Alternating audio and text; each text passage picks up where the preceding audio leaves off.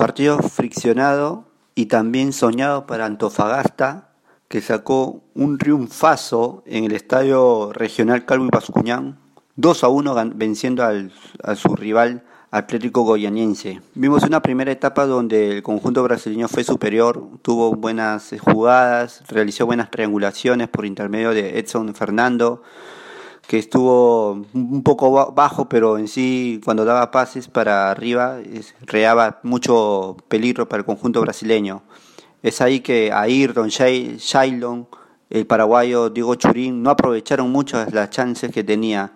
Es más, encontraron con un portero que estuvo en su noche, estamos hablando de José Ignacio González, el ex arquero de Palestino, que en realidad, en realidad sacaba de todo el arquero.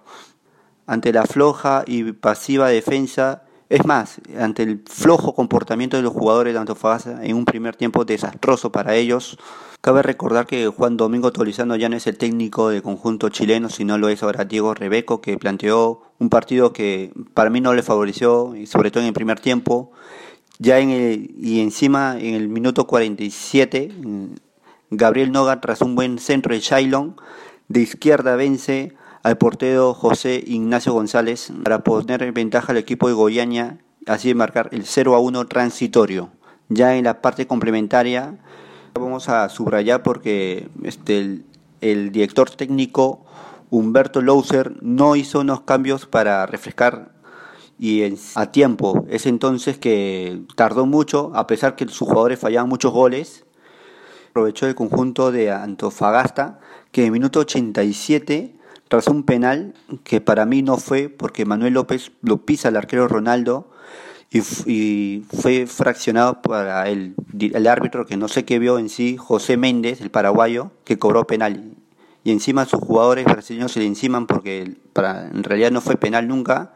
Tardaron como aproximadamente cinco minutos en rematar el penal porque no estaban de acuerdo con la decisión. Pero poco le importó a Jason Flores que en minuto 87 de derecha marca el empate transitorio.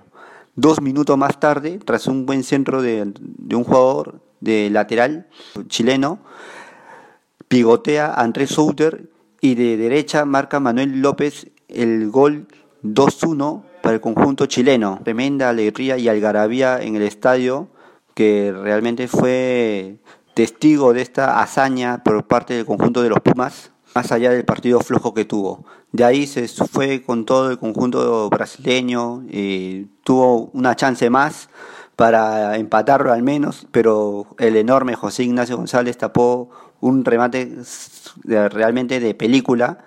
Se fueron expulsados también Andrés Robles y Heiner porque tuvieron una un choque accidentado entre ellos, se fueron a las manos, pero bueno, lo resolvió Méndez con la roja en los 96 minutos para ellos.